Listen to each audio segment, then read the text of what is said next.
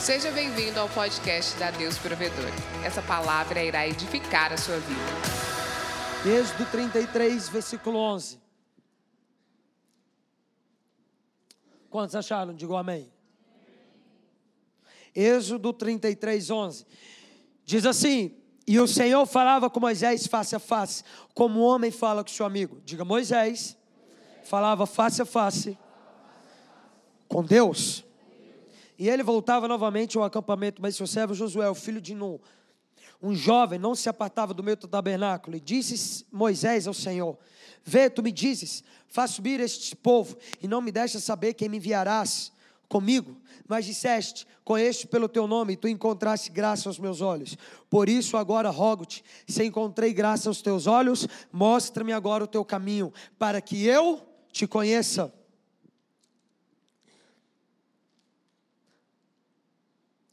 Para que eu encontre graça aos teus olhos e considera que esta nação é o teu povo. E ele disse: Minha presença será contigo e eu te darei descanso. E ele disse-lhe: Se tua presença não for comigo, não nos faça subir daqui. Se tua presença não for com a gente, a gente não dá nenhum passo adiante. Até aqui. Vamos ler só isso. Bom, quero compartilhar com vocês a melhor boa notícia do Evangelho para nós, e essa melhor boa notícia para nós, nós já recebemos e é do nosso direito, que é que nós não somos daqui. Nós, nós estamos vivendo nos últimos dias, e isso não tem a ver com a profecia de um homem, isso não tem a ver com uma palavra é, revelada, não tem a ver com uma, uma, uma palavra de Deus a um homem. Isso tem a ver com as escrituras sagradas. Paulo e João escreveram há mais de dois mil anos atrás que nós já estaríamos aqui na terra nos últimos dias. Então vamos lá, se Paulo e João escreveram isso há mais de dois mil anos atrás, o que eles escreveriam dois mil anos depois? Acredito eu, creio eu, que Paulo e João iriam escrever nos dias de hoje. Na verdade, nós estamos nos últimos, dos últimos, dos últimos dias e ainda em caixa alta. E se isso não te empolga, isso deve te empolgar muito, porque você não é daqui. Eu e você não somos daqui. Jesus ele disse em João 16 para 12 discípulos, para todos os seus discípulos: Já não sois desse mundo. Vocês são de um outro mundo. Nós, nós, assim como os doze discípulos de Jesus, nós já fomos desse mundo, mas não somos mais daqui desde o dia em que nós recebemos Cristo Jesus, o Senhor, como nosso único Senhor e Salvador, nós passamos a receber o céu, não somente como o nosso destino, mas também como a nossa origem. Nós vamos para lá e viemos de lá. E eu, eu, eu não sei se você tem sentido isso, mas nesses últimos dias eu tenho sentido saudade de um lugar que eu nunca fui. Eu nunca fui no céu, eu nunca tive uma experiência arrebatadora de conhecer o céu. Eu não sei como vai ser lá. A Bíblia dá algumas dicas, mas a Bíblia garante que Jesus estará lá em carne e osso. E eu não sei se esse é o seu desejo como filho de Deus, mas deve ser o seu maior desejo estar face a face com Jesus. É muito bom pregar o Evangelho, é muito bom estarmos em comunhão como estamos aqui. Foi maravilhoso durante a adoração. É muito bom estarmos em comunhão, é muito bom louvarmos o Senhor, mas nada disso vai se comparar com a eternidade com nosso Senhor Jesus no céu. Tudo que vivemos em comunidade é apenas sombra daquilo que será mais real do que nunca na eternidade com Jesus. Imagine se é muito bom quando estamos a sós com o Senhor ou em comunidade. Imagine face a face com Ele. Anseie pela eternidade mais do que qualquer outra coisa. E os cristãos hoje, os filhos e filhas de Deus, precisam dessa revelação de que não são daqui como nunca ela precisou antes. A igreja ela tem se atentado àquilo que faz parte dos grandes detalhes, mas ela se esqueceu dos pequenos. Ela se atentou ao que é profundo, mas se esqueceu daquilo que é simples. Que é que nós não somos daqui. O maior evangelista de todos os tempos, chamado Billy Graham, ele carregava a revelação da eternidade como ninguém. Billy Graham, ele teve três filhos, Franklin Graham e duas irmãs, que eu esqueci o nome. Franklin Graham foi o sucessor e é o sucessor de Billy Graham até hoje. Billy Graham morreu ano passado com 99 anos, foi o homem que mais ganhou almas para Jesus na terra. Ele ganhou mais almas para Jesus do que toda a igreja primitiva por mil anos. Se você estudar a história de Billy Graham, você vai ficar de cara. Billy Graham morre, se você puxar o enterro dele no YouTube, foi mais assistido no YouTube, o enterro de Billy Graham, do que a semifinal da Liga Europa de futebol do ano passado. Como explicar um povo que mais viu o enterro de um homem do que a semifinal da segunda liga mais assistida de futebol do mundo, que é a Liga Europa? Como explicar? Aí você puxa quem foi o cara o cara que aconselhou a Elizabeth em 1957, o cara que aconselhou e foi o conselheiro de três presidentes norte-americanos seguidos, o cara que sentou com Mahatma Gandhi, fazendo Mahatma Gandhi mudar sua opinião sobre o cristianismo. Gandhi foi o maior simbolismo do mundo oriental no século passado. Esse cara, ele morre. Se você puxa o enterro, você vê os seus três filhos enterrar os seus pais, ou melhor, o seu pai. Eles passam pelo caixão, botam a mão em cima do caixão, respiram fundo, os três juntos. É impressionante. E ele solta um, um, como se fosse um sorriso. E quando você puxa no YouTube, você vê uma paz que é esquisito. Como explicar três filhos enterrando o pai com paz e com um sorriso no rosto? O normal seria muito choro e uma cara de triste, mas a cara foi de quem estava muito alegre e estava em paz. Franklin Graham, um mês depois, pregando para 37 mil pessoas no Texas, ele responde numa cruzada: Sabe por que eu não chorei a morte do meu pai? Sabe por que eu não fiquei triste? Porque o meu pai sentava, me sentava junto com as minhas irmãs, desde os nossos 11 anos de idade. Diferente de idade deles, três anos. Desde os nossos 11 anos de idade, meu pai, antes de viajar para uma nação onde o evangelho era proibido, todos os dias ele sentava com a gente, ele olhava nos nossos olhos e ele dizia: Se o papai não voltar, se o papai for pregar agora na União Soviética, na China, na Coreia do Norte, o papai for morto, não chorem a minha morte não fiquem tristes. Franklin perguntou: por que não? O seu pai respondeu: Está vendo essa casa aqui? Bonita, né, filho? Sim. Você gosta daqui? Gosto. Mas essa casa aqui não é nossa. Ela é só momentânea. A casa do papai e a sua casa está nos céus. E eu só vou para lá se eu morrer, Jesus voltar antes. Se eu morrer, eu vou para casa. Aqui não é minha casa. Então, fique em paz que eu vou estar muito feliz. Anos depois, oitenta e tantos anos depois, Franklin enterra o seu pai.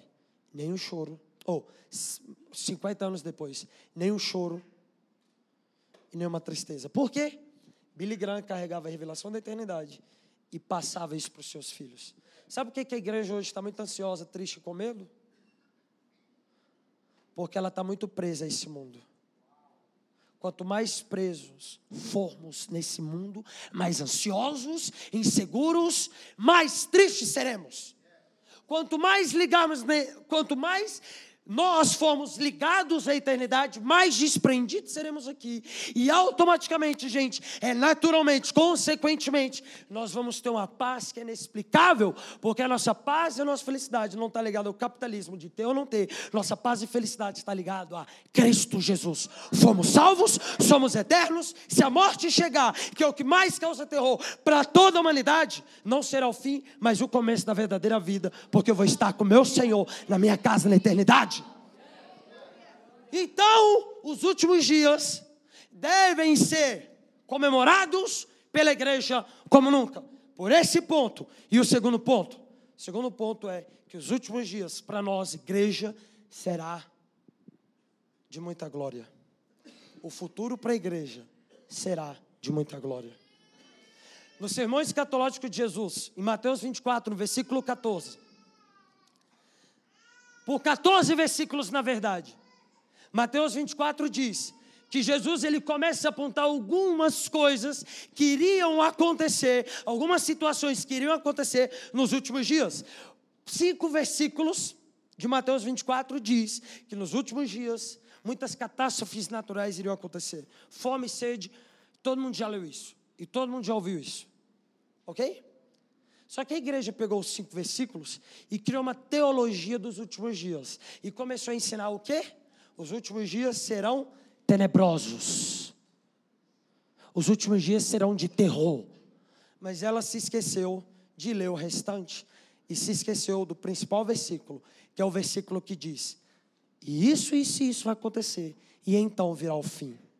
Versículo 14 de Mateus 24 diz: A igreja vai se tornar apática, e então virá o fim. É assim? Nos últimos dias, a igreja, a igreja, ela vai se tornar mesquinha e então virá o fim. É assim? Nos últimos dias, a igreja vai ficar sonolenta. Ela não vai mais fazer nada, ela vai ser desrespeitada pelo mundo e então virá o fim. É assim? Não. Nos últimos dias, Goiânia vai ser totalmente tomada pelas trevas e então virá o fim. É assim que está lá? Não. Nos últimos dias, o evangelho vai ser pregado a todos os povos, todas as nações, todas as tribos. E então, depois disso, virá o fim. Então vamos lá, o que antecede a volta de Jesus não são os problemas do mundo, mas a glória da igreja. O que mostra que Jesus está voltando ou não, não são os números, os números elevados de suicídio, homicídio, tráfico de drogas, latrocínio em Goiânia. Não! O que mostra que Jesus está voltando ou não, em Goiânia e no mundo, é se a igreja está amadurecendo, ao ponto de, naturalmente, pregar o evangelho de forma natural. Então, o relógio de Deus na terra, para ele voltar ou não, não é o mundo, mas a igreja. Porque Jesus não vai casar com o mundo, Jesus vai casar com a igreja. Como eu disse, muitos casamentos deram errado e foram vergonhosos, mas o de Jesus, não. O de Jesus, não. Jesus vai casar certo, com a noiva certa, com a pessoa certa, e essa noiva será gloriosa, porque Jesus não vai passar vergonha no último dia. Não vai. Se Jesus, se Jesus é glorioso, ele casará também com uma noiva gloriosa. Efésios 4 diz que a noiva será uma noiva, uma noiva sem ruga, sem mancha, sem mácula. É uma noiva sem mancha do pecado, sem mácula, doença. E é uma noiva sem ruga. É uma noiva que agradece pelo pão de ontem, mas quer o pão de hoje. Uma noiva atualizada que não depende da visão de ontem, porque ela é tão íntima que tem a visão de Deus para hoje uma noiva com visão, hoje, amanhã, todos os dias. Então você deve se empolgar muito por esses últimos dias. Então vamos lá. Apenas introdução, nem cheguei a pregar ainda. Mas vou terminar. É, Para que isso aconteça, Deus está derramando nesses últimos dias o último avivamento da história. Ok? Já aconteceram mais ou menos 10 avivamentos em todos os tempos. Eu amo estudar avivamento desde os 13 anos de idade. Não, 13, 13. 13. 13. É, 13. 13. Aqui. Desde os 13 anos. Eu estudei por seis anos da minha vida num colégio que é bem conhecido, chamado Colégio Presbiteriano Mackenzie. Já ouviu falar no Mackenzie? Lá em Brasília tem. E eu estudei seis anos da minha vida lá. Eu lembro que por três anos desses seis, dos 10 aos 13, mais especificamente, o Mackenzie foi liderado por um rabino messiânico. Ele amava as escrituras, amava o Senhor e era muito crânio, cabeça, ele entendia muito de reforma. Reforma. Presbiteriano, reformado. Ele amava. E ele conseguiu uma liberação para botar todo aluno do Mackenzie, todo aluno, todo, todo até os pequenininhos. Aí sim, os pequenininhos, eu não. Eu aqui. Os pequenininhos. Todo mundo para assistir vídeos de reforma e alguns poucos de avivamento que eles reconheciam ser. No caso da Inglaterra, de 1600, não, na Inglaterra de 1300, com John Wycliffe e William Tyndale. O avamento que tivemos na Inglaterra de novo em 1700 com John Wesley e George Whitefield. O avamento que tivemos nas Ilhas Fiji 1800, das Ilhas Hébridas 1800 também, dos Estados Unidos em 1800 e eles reconhecem também, como reformados, o avivamento do país de Gales com Evan Roberts. Então, desde pequenininho, eu cresci assistindo vídeos de reforma. Eu me lembro que com 13 anos de idade eu assisti um vídeo, que é um documentário que tem no YouTube, de um cara chamado George Whitfield. E nesse documentário explicava o, o porquê da, da, da sua oração mais conhecida por todos, que foi: Deus me dê alma, se não morro. George Whitfield, a história diz que antes de ele pregar, ele começava todo o culto com uma oração, e a oração dele era essa. E depois ele começava a pregar. E nesse documentário explico o porquê que ele orava isso. Um dia perguntaram, George, por que, que você ora isso? E ele disse-me assim: prefiro morrer, prefiro que Deus me leve, do que eu viver em Londres, na Inglaterra, e não poder fazer nada para que Londres e Inglaterra seja transformada no contexto dele, foi o século, por proporção, que a gente teve o maior número de suicídios e o maior número de desemprego na Inglaterra. Ele nasce nesse tempo, muita gente suicidando, crianças morrendo pela peste que assolou em 1700 por volta, 1700, 1800, Inglaterra. Ele nasce nesse contexto e ele começa a fazer essa oração.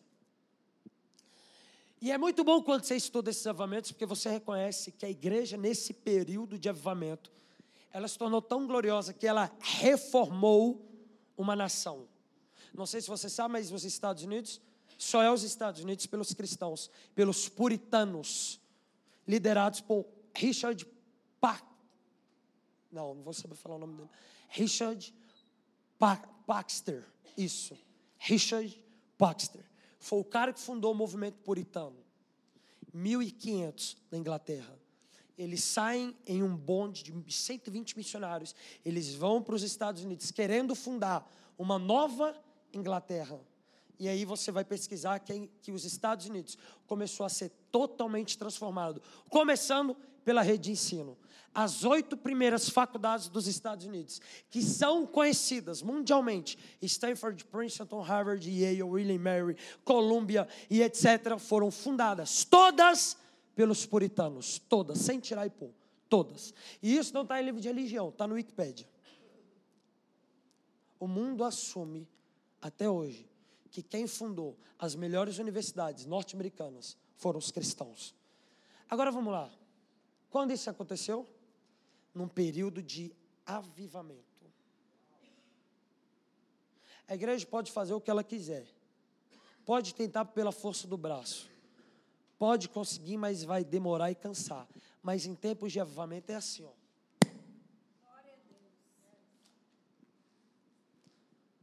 Cinco nações experimentaram avivamento. Cinco. Estados Unidos, País de Gales, Inglaterra, Holanda e Escócia. Cinco. Cinco países. Seis. E a Suíça. Seis países. Todos foram transformados pela igreja. A melhor universidade da Suíça, de Genebra, foi fundada por João Calvino, que nasceu o movimento calvinista ele fundou Genebra, Universidade de Genebra. Nesses últimos dias, Deus vai derramar o último. E esse último vai ser o maior de todos. E para isso, Deus precisa escolher uma nação, não para experimentar o avivamento, porque sempre respinga em outras nações. Deus não tem preferidos, mas Deus precisa escolher uma nação para começar e ele escolheu seis. Seis. Esse último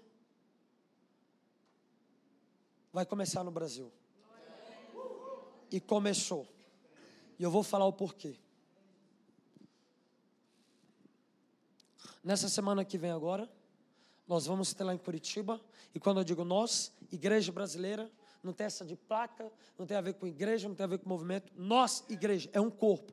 Nós vamos ter, não vou estar lá, provavelmente não você, mas é a mesma parada, é o mesmo corpo.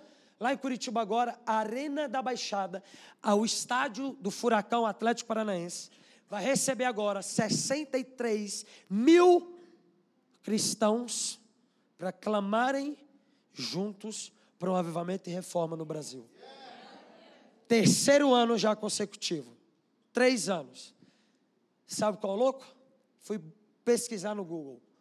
O Atlético Paranaense nunca botou mais de 60 mil no estádio. Nem na semifinal de uma Libertadores, nem na final da Libertadores que eles tiveram em 2005. Que eles perderam. A igreja está botando mais neguinho no estádio deles do que o próprio clube. Terceiro ano consecutivo. Agora em São Paulo vai ter o Descendo. Dois estádios, 150 mil pessoas mais ou menos. Num raio de 10 quilômetros dos dois estádios que eu fiz questão de pesquisar, os hotéis estão superlotados, não tem mais lugar. As pessoas lá em Brasília, por exemplo, tenho amigos que querem ir, estão puxando hotéis para ficar. Não estão conseguindo, vão ter que ficar num raio de 15 quilômetros, porque até 10 acabou, não tem mais hotel. Morumbi, estado de São Paulo, e Allianz Parque, Palmeiras. Dois estádios, somando juntos 150 mil pessoas brasileira se reunindo para quê? Orar e clamar para um avamento e reforma. Nós vamos ter agora em Goiânia um estádio sendo fechado novamente em agosto. Nós vamos ter em Recife no ano que vem, em março, se eu não me engano, em Brasília 2021. E tudo isso que está acontecendo não é normal. Tem três anos e meio que eu tive um encontro com o Senhor. Vivi nas drogas por quatro anos, vivi tudo o que você imaginar. Encontrei hoje um amigo, o Gustavo Rodrigues, foi um dos primeiros caras que ouviram a pregação do Evangelho através de mim. Foi o quarto amigo que eu preguei o Evangelho depois de me converter. Ele não está em Cristo hoje. Foi um cara que matou um cara na minha frente, com 14 anos de idade. E ele me contou hoje, João, paguei a pena, mas agora o Ian, que é o melhor amigo dele, que ouviu o evangelho de mim também, está preso, porque cometeu latrocínio em outra cidade, cidade chamada Ceilândia. Três anos. Tive um encontro com o Senhor no meu quarto. Com dois meses convertido, eu já estava numa estação de metrô com vários amigos pregando evangelho para eles. O Sol na Terra começou assim com 4. 4 foi para 8, 8, 32, 32, 81, 127, 158 e aí foi indo. O céu na terra começou para que eu ganhasse os meus amigos para Jesus e só. Eu nunca planejei o céu na terra, eu nunca imaginei. Era só para ganhar meus amigos para Jesus e só. Só que a galera foi se convertendo, os amigos dos amigos foram colando, e aí milhares de pessoas. Ano passado a gente teve cinco reuniões com mais de 4 mil pessoas. A, a, a, uma, desse ano de fevereiro deu 3.900. Ontem a gente recebeu mais ou menos 1.300 pessoas. 13.129 13 conversões em três anos de movimento, só na praça. Esse ano nós vimos em bares, boates e festas de Brasília, que a gente faz evangelismo quinta, sexta e sábado, nós vimos mais ou menos 237 conversões. Nós temos hoje várias pessoas conosco que se converteram esse ano, evangelizando e pregando o evangelho, tendo Cristo, tendo Cristo sendo gerado em si. Brasília hoje é a capital do Brasil com o menor número de suicídios. Águas Claras, cidade onde acontece só na terra. 275 mil habitantes, tínhamos cinco boates, hoje temos uma. Ano passado, no Céu na Terra que a gente fez aqui, eu falei que tinha três. Voltei para fazer de novo o Céu na Terra aqui, falei que tinha dois. Agora nós temos um que chama Cairo e vai fechar. Tudo isso tem a ver com esse último mover de Deus na terra, que é o último e maior avamento da história. E tudo isso, eu não plantei nem zero, nem zero, nem 0,1%. E muitas pessoas que estão aqui também não, a maioria, pelo que eu vejo. Sabe quem plantou? Os pais na fé. Lá de trás. A pastora de vocês. O apóstolo Ademar. O Guga, meu pastor. Valnice Milhomens. Estava meio que falando com ela agora. Ezenete Rodrigues. Márcio Valadão. Luciano Subirá, Luiz Hermínio. Sara Hayashi. Tel.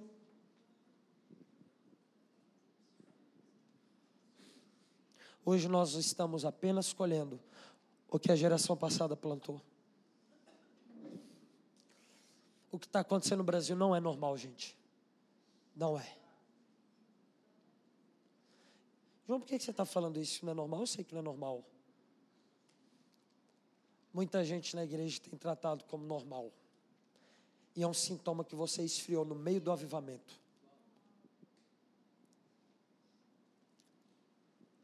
Hoje nós temos pessoas pedindo por mais de Deus sem ter a capacidade de honrar o que Ele já deu. Deus me dê mais almas, já honrou o que Ele já deu? Deus me dê mais de ti, já honrou o que Ele já te deu? Deus me leve mais profundo, já honrou o nível que você está hoje? Tem muita oração esfomeada que carrega por detrás dela um sentimento de gratidão e de desonra. há três anos atrás, nós poderíamos orar para que o avivamento acontecesse. Hoje eu já não oro para que aconteça, porque começou. E eu não vou orar para que pare, sabe por quê? Deus não vai parar, velho. A gente não precisa orar para não parar, não vai parar. Deus não precisa da gente. Ele é Deus por si só e tudo que ele faz é para sua glória. E o relógio dele está lá no céu. Quando chega a hora, ele faz. Quando é para acabar, ele acaba. Não tem nada do homem nisso. Está acontecendo e vai continuar. Hoje eu vou em igrejas, não é clamar para que o povo ore para que aconteça. Hoje eu vou em igrejas para clamar para que o povo ore para se posicionar para que ele e ela não fique de fora e não se perca nesse último avivamento. O maior avivamento bíblico na igreja primitiva foi em Atos 19. Paulo bota a mão em 12 homens que não tinham recebido o Espírito, os 12 recebem. A Bíblia diz que ele pega os 12, leva na escola de tirano, treina os 12, vai para a Ásia, prega o Evangelho. E na Ásia toda, a Ásia toda ouve o Evangelho. Então eles saem e vão para Éfeso. Eles começam a pregar lá. E o número de pessoas, eu fui pesquisar, tinham mais ou menos, eram 13, Paulo e 12. Com a viagem missionária, recrutando neguinho, a história diz que eles entraram em Éfeso com mais de 200, entre eles muitos asiáticos. A Bíblia, oh, a Bíblia diz então que eles começam a pregar nas ruas, colocar a mão em endemoniado, sai, em nome de Jesus, sai em nome de Jesus. Aquela parada louca, Receba Jesus, você pode receber a salvação. Enfim, pregação do evangelho, parada acontecendo, cura, lenço de Paulo curando o povo, avamento em massa, os bruxos pegando os livros de bruxaria, levando para a praça e ateando fogo, porque eles tinham tido contato agora com a palavra de Deus, eles reconheceram então que não precisava mais da palavra de nenhum homem. A Bíblia diz então que alguns homens, alguns, foram, encontraram os endemoniados, botaram a mão e tentaram expulsar o demônio. E quando isso aconteceu, igreja? No meio do avivamento. Botou a mão, sai, em nome de Jesus, a quem eu conheço, aquele a quem Paulo prega, porque eu mesmo ainda não conheço. Eu ouvi o evangelho, eu fui recrutado na Ásia. Eu vejo várias paradas acontecerem na minha frente. Eu vi o avivamento começar a acontecer no Brasil. Mas fiquei de fora, porque eu não conheci o autor dele, o Senhor Jesus. A Bíblia diz então que eles pegam, botam a mão, saem em nome daquele a quem Paulo prega. O demônio responde: Paulo, eu sei quem é, Jesus também. Eu sei quem é Pedro, eu sei quem são esses caras. Você eu não conheço. Bíblia diz que o demônio pega e quebra o cara na porrada. Vamos lá, por que, que o demônio não foi expulso? Porque o cara que foi expulsado não tinha autoridade. Por que, que não tinha autoridade? Porque não era conhecido por Deus e automaticamente pelo inferno. Muita gente, em meio ao último avamento no Brasil, tem que se fazer uma pergunta: Eu conheço o Senhor e Ele me conhece? Ou eu estou só no meio da massa? em dias de muita pesca.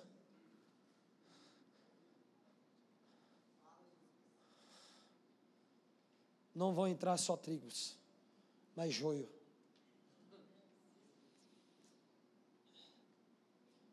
E em dias de levamento a gente precisa fazer um check-up em nossa vida. O que está acontecendo em Goiânia?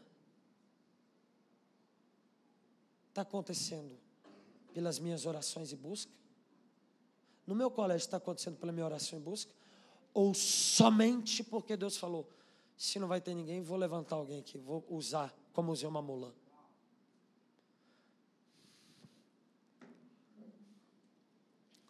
A terra prometida começou a ser vista pela igreja. O Brasil ser transformado hoje. Você não precisa de muita fé para ver. Admiro na época lá da Valnice, do apóstolo, da pastora aqui. Falar em avivamento no Brasil era algo assim, muito longínquo. Brasil ser transformado? Claro que não, olha como está. Hoje, a gente já vê de perto. Está mais perto do que ontem, porque Jesus está voltando. Em dias de terra prometida à vista, você tem que checar a sua oração. Você tem orado mais pelos feitos de Deus ou pelos caminhos de Deus? Você tem orado para que Deus te use mais ou para que você o conheça mais? Moisés viu a terra prometida. Ele poderia ter feito uma oração bem ousada de, abre aspas, mostre um caminho para chegar lá mais rápido com o teu povo. A gente está sofrendo no deserto. Qual foi a oração de Moisés? Eu quero que o Senhor me mostre um caminho que não é para a terra prometida. O caminho é para que eu te conheça. Em meio ao avivamento em Êxodo, Moisés não tirou seus olhos de Deus e colocou seus olhos em suas mãos. Ele permaneceu com seus olhos olhando para o seu coração. E ele tinha um desejo: eu quero te conhecer mais. Agora vamos lá. Quem era Moisés? Um cara que tinha, em Êxodo 33, a nuvem nas suas costas. A Bíblia diz que ele entrava no tabernáculo, a Bíblia diz que a nuvem entrava junta. Onde ele ia, a presença ia. Ele falava face a face com Deus, como o homem fala com o seu amigo. O homem que tinha a nuvem nas suas costas, o homem que falava face a face com Deus. Ele orou: Eu quero te conhecer mais.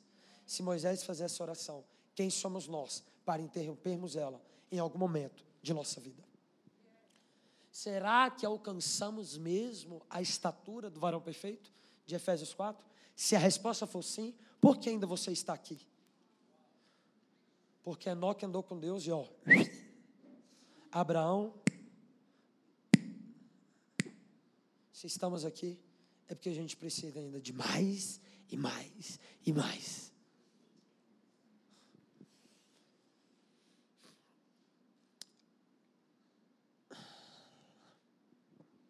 Nesse último avivamento,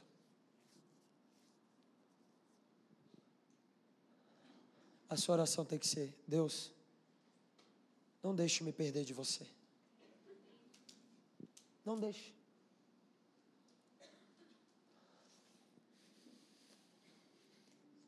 Nesses últimos dias, Deus está levantando os reis. E não é para ser conhecido, os reis nem vão ser conhecidos. É só para preparar o caminho. Os João Batistas.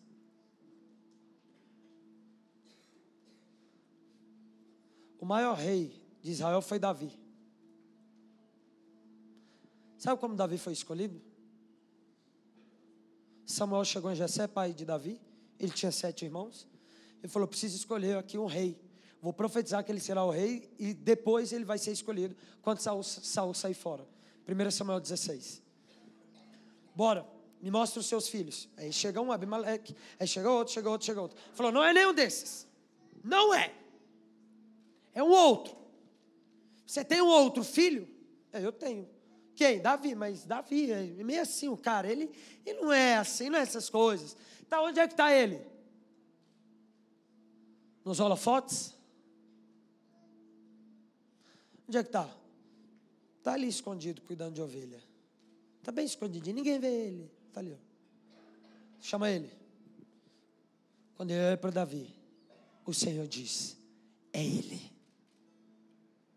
O que, que Davi estava fazendo? Brincando? Gastando sua vida com aquilo que não é eterno? Estava cuidando de ovelhas. Quem estava vendo? Só o eterno, ninguém mais. Os reis, os homens e mulheres que vão promover esse último avivamento da história, que será o maior, serão homens e mulheres que estão escondidos em Deus.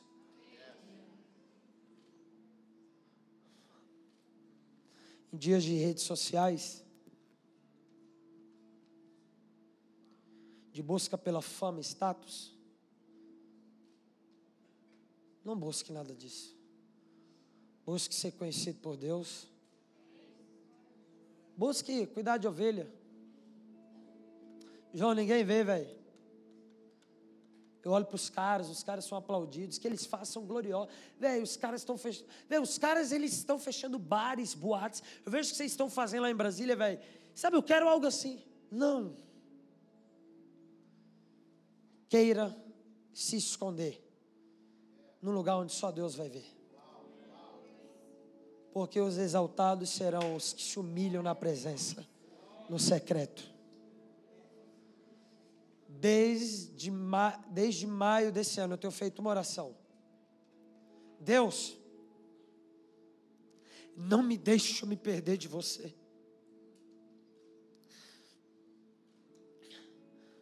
Não. Tem duas semanas que toda quinta, sexta, sábado a gente está virando em bares e boates. Está esvaziando tudo. Só que eu percebi que três anos atrás isso enchia mais os meus olhos do que hoje. E Deus falou: é porque os meus caminhos são bem melhores do que os meus feitos. Bem melhores. Minha cidade, Brasília, está sendo transformada pelo Evangelho. Jesus está voltando. Isso me empolga. Mas o que mais me empolga é chegar no céu e Deus olhar assim e dizer: estava com muita saudade. A terra não foi digna de tê-lo. Por isso que eu te trouxe. Eles não foram dignos de tê-lo. Onde é que está isso na Bíblia, João? Hebreus 12. Deus chegou assim para Enoque. Enoque perguntou: Deus, por que que. Filho, você alcançou lugar no meu coração. Você se tornou tão precioso que eu tive que te pegar de volta, velho. A terra não é digna de tê-lo. Ele olhou para Abraão e disse a mesma coisa. Passaram, ele disse para essas pessoas: Não foram dignos de tê-lo, porque vocês foram profundos demais no meu coração. A partir de hoje, você pode orar por almas, você pode orar por um avivamento, você pode orar por reforma, e não só pode, deve orar. Deve orar. Você deve orar, não é que pode, deve. Porém, entretanto, a sua principal oração é: Deus, tire qualquer coisa de mim. Tire os meus pés de todos os lugares. Só não tire os meus pés da sua presença. Pode tirar tudo, só não me tire você. Pode tirar os feitos, mas não tire sua presença pode tirar os feitos, mas não tira os caminhos. Minha pergunta que eu te faço hoje é, mano, qual tem sido a sua oração nesses últimos dias? É pelas bênçãos? Não, não ore por bênçãos, você já é abençoado, já tem tudo em Cristo. Para de orar por aquilo que você já tem. Você já é abençoado, você já é herdeiro. A igreja perde tempo orando por aquilo que ela já tem. Deus cuida de mim. Eu imagino Deus me assim. Tá, cuido. A outra hora bem assim, Deus, me deu o pão de hoje. Eu imagino ele bem assim. Ele não leu Mateus 6 e 7. Eu cuido dos lírios e dos pássaros, quanto mais você, filho. Para de pedir por aquilo que você já tem. Aí chegou outro e diz: Deus, me dê um carro. Eu não vou dar um carro para ele. Aí chegou outro e diz bem assim: Deus, eu quero te conhecer mais. Imagina que Deus lá no seu trono, bem assim, ó. Tem alguém com fome. Tem alguém orando por aquilo que não tem. Esse daí eu vou dar. Deus hoje está levantando homens e mulheres que vão para o secreto se preparar. Fazendo o quê? Buscando a face de Deus. Cuidando de ovelhas. Ninguém dá nada. Daqui a pouco aparece. Billy Graham não veio do nada. Wesley não veio do nada. Whitfield não veio do nada. Spurgeon não veio do nada. Theo Hayashi não veio do nada. Guga não veio do nada. Luiz Hermínio não veio do nada. Estou falando aqui o que pode ser sua inspiração. É, Subirá não veio do nada. Valnice não veio do nada. Catherine Coma não veio do nada. John Knox não veio do nada. John Hus não veio do nada. Lutero, Calvino e Jacob Armin não vieram do nada. Eles vieram do secreto. Estavam fazendo algo que ninguém via. Deus entrou na casa de Jacó, e aqui eu fecho. A Bíblia diz que Jacó falou bem assim: Eu quero minha bênção, eu quero minha promessa, eu quero me tornar o quê? Israel. Deus vira as costas, está saindo, e ele grita isso: Eu quero a minha bênção. Você não vai sair da minha casa sem a minha bênção e sem a minha promessa. A Bíblia diz que Deus vira e diz: Quem é tu? Ele diz: Eu sou Jacó. A Bíblia diz então que eles passam a madrugada toda lutando. Claro que não foi física, foi uma luta em oração. Deus me marque, Deus me dê minha promessa, Deus me dê a minha bênção. A Bíblia diz que Deus sai, toca então na coxa de Jacó, e Jacó é marcado por Deus. Quando Jacó foi marcado por Deus? Quando Jacó lutou com ele. Quem são os marcados e marcadas pelo Senhor? Aqueles que lutam com Deus, aonde? Na casa. Quem viu a luta? Ninguém. Ninguém. Quando acham que você sumiu, estou me preparando. Olha lá, você viu fulano sumiu. Encontrei a Laura Sogueles no avião, falei, oh, você sumiu não. Ela olhou assim para mim. Ela, claro que ela não falou assim, né? Assim não, ela não é assim, mas ela falou, não, é, como é? Que isso? Ela falou assim, que isso? Aí eu, mas você meio que sumiu, né? Ela, não, estou escondido em Deus. Laura Sogueles. E aí? Você quer ficar de fora? Não queira ficar de fora. Chegar lá na frente, olhar para o Brasil transformado e dizer: poderia ter participado, porém, não me posicionei. Aí chega o seu filho: mãe, pai, Brasil, você participou? Não. É, poderia. Falaram para mim, mas não. A pessoa que está ao seu lado pode participar e você não. Você precisa antecipar isso com sua fome e sua sede. A partir de hoje, você vai lutar com Deus no secreto e deixar Ele mostrar aquilo que você carrega. Deus quer te dar uma mensagem. Deus quer te dar uma visão do seu futuro. Deus quer clarear os próximos passos. Deus quer mostrar para você que você vai ser o próximo médico da nação. Deus quer mostrar para você que você vai ter uma empresa que vai glorificar o nome do Senhor. Deus quer mostrar para você que você vai ser o maior advogado de todos os tempos para que Deus seja glorificado. Deus quer mostrar para você que Ele quer te dar os bares e as boates da cidade, tudo para Jesus. Deus quer mostrar para você que as escolas vão conhecer Jesus através de você. Deus quer mostrar as faculdades. Deus, eu não sei o que Deus quer mostrar, mas Deus quer mostrar. Deus quer mostrar alguma coisa. Basta você ir para o secreto lutar com Deus. E quando perguntarem se você sumiu, você vai falar: Samuel vai bater a porta. E eu vou estar preparado. Eu vou estar preparado. Quando Deus falar, chegou a hora, eu vou dizer: Eis-me aqui. Não existe nada do nada no reino de Deus. Existe o de repente. Mas o de repente tem processo para acontecer. Nada é do nada. Nada. Já vê aquele cara que se admira, aquela pastora, aquele pastor, você fala, uau! Pode crer e acreditar que veio do secreto. Ninguém veio do nada. Ninguém. Amém? Fique de pé no seu lugar.